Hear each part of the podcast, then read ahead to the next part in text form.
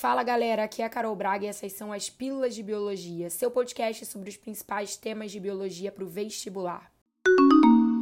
A pílula de hoje é sobre semente e germinação. Será que você sabe tudo o que é preciso sobre esse assunto? Vamos descobrir agora. Primeira coisa importante: que plantas possuem sementes? Portanto, que plantas são chamadas de espermatófitas. Esperma significa semente, então plantas com semente. Eu estou falando das gimnospermas e das angiospermas. A diferença entre elas é que enquanto nas gimnospermas a semente é nua, ou seja, ela não tem uma proteção do fruto, nas angiospermas as sementes são produzidas no interior dos frutos, sendo protegidas e dispersadas com o auxílio dos frutos. A semente é uma estrutura que se forma a partir da fecundação que vai se passar dentro da estrutura feminina presente no gametófito, chamada de óvulo. Lembrando que em planta, óvulo não é o nome do gameta feminino. O gameta feminino em planta se chama oosfera. Óvulo é uma estrutura onde vamos encontrar o gametófito feminino. E obviamente que lá dentro vai ter oosfera, assim como possíveis outras células femininas.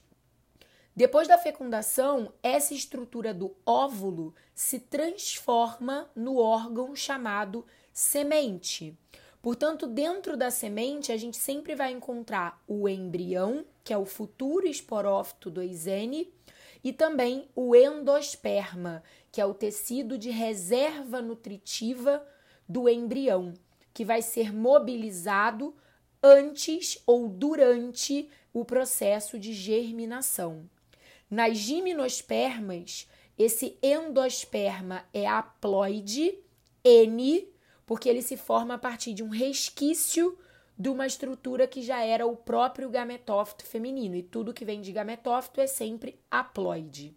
Já nas angiospermas, sejam elas monocotiledôneas ou eudicotiledôneas, o endosperma é sempre triploide, 3N.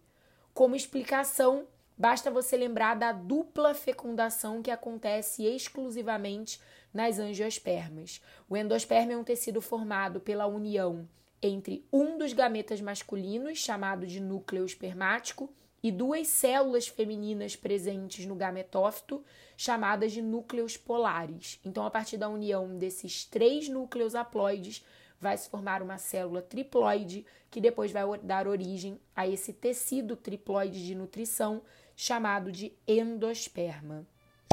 Bom, por falar em semente, você vai lembrar que nas angiospermas a gente diferencia a família das eudicotiledôneas da família das monocotiledôneas pelo número de cotilédones presentes nas sementes, enquanto as eudicotiledôneas têm dois cotilédones, como por exemplo uma semente de feijão.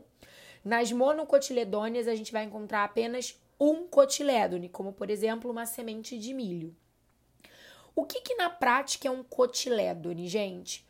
Cotilédone ou cotilédone são folhas modificadas cuja função é transferir a reserva nutricional do endosperma para o resto do corpinho do embrião.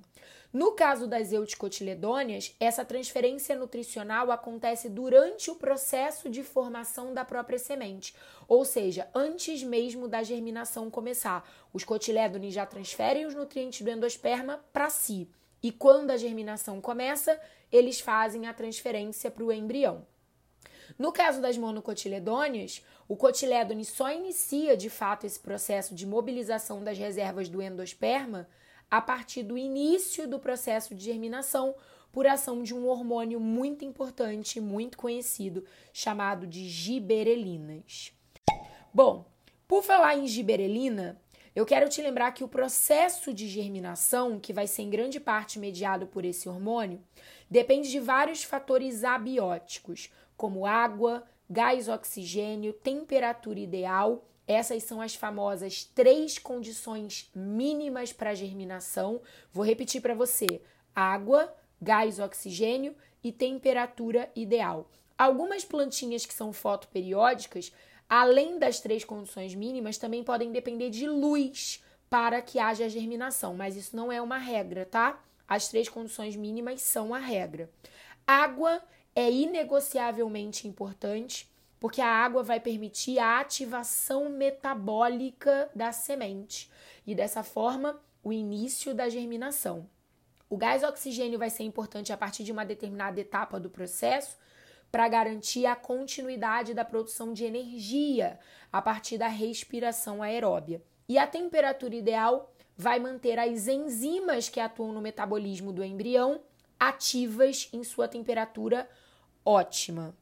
A primeira etapa da germinação é sempre a embebição da semente, ou seja, a absorção de água para que essa semente inicie o seu processo de atividade metabólica. É nesse momento que o embrião dá início à síntese daquele hormônio chamado de giberelina, que vai mobilizar as reservas nutricionais do endosperma ou aquelas reservas que já estavam transferidas para os cotilédones.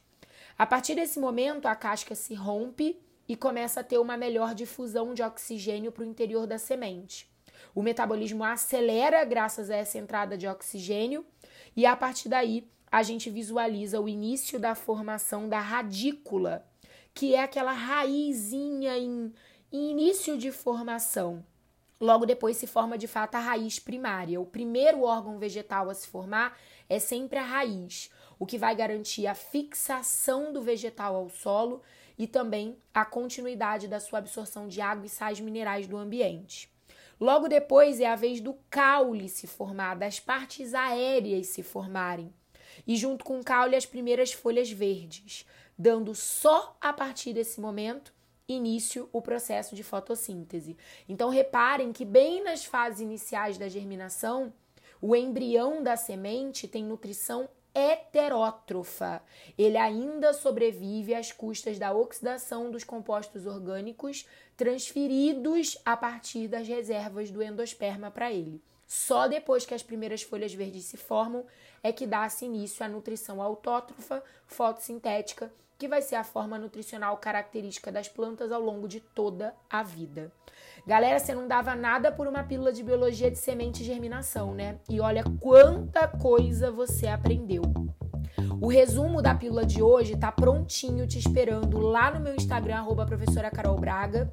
Se você já faz parte da minha comum no Telegram, vem pra Comum Vulgar. Eu também vou te mandar esse resumo em PDF. E se você ainda não faz parte da Comu e é vestibulando de medicina, não perde tempo e vem logo pra cá. O link de inscrição para Comu tá disponível na bio lá do meu Instagram. Espero muito que você tenha gostado e aprendido absolutamente tudo, dando mais um passo na direção da sua aprovação.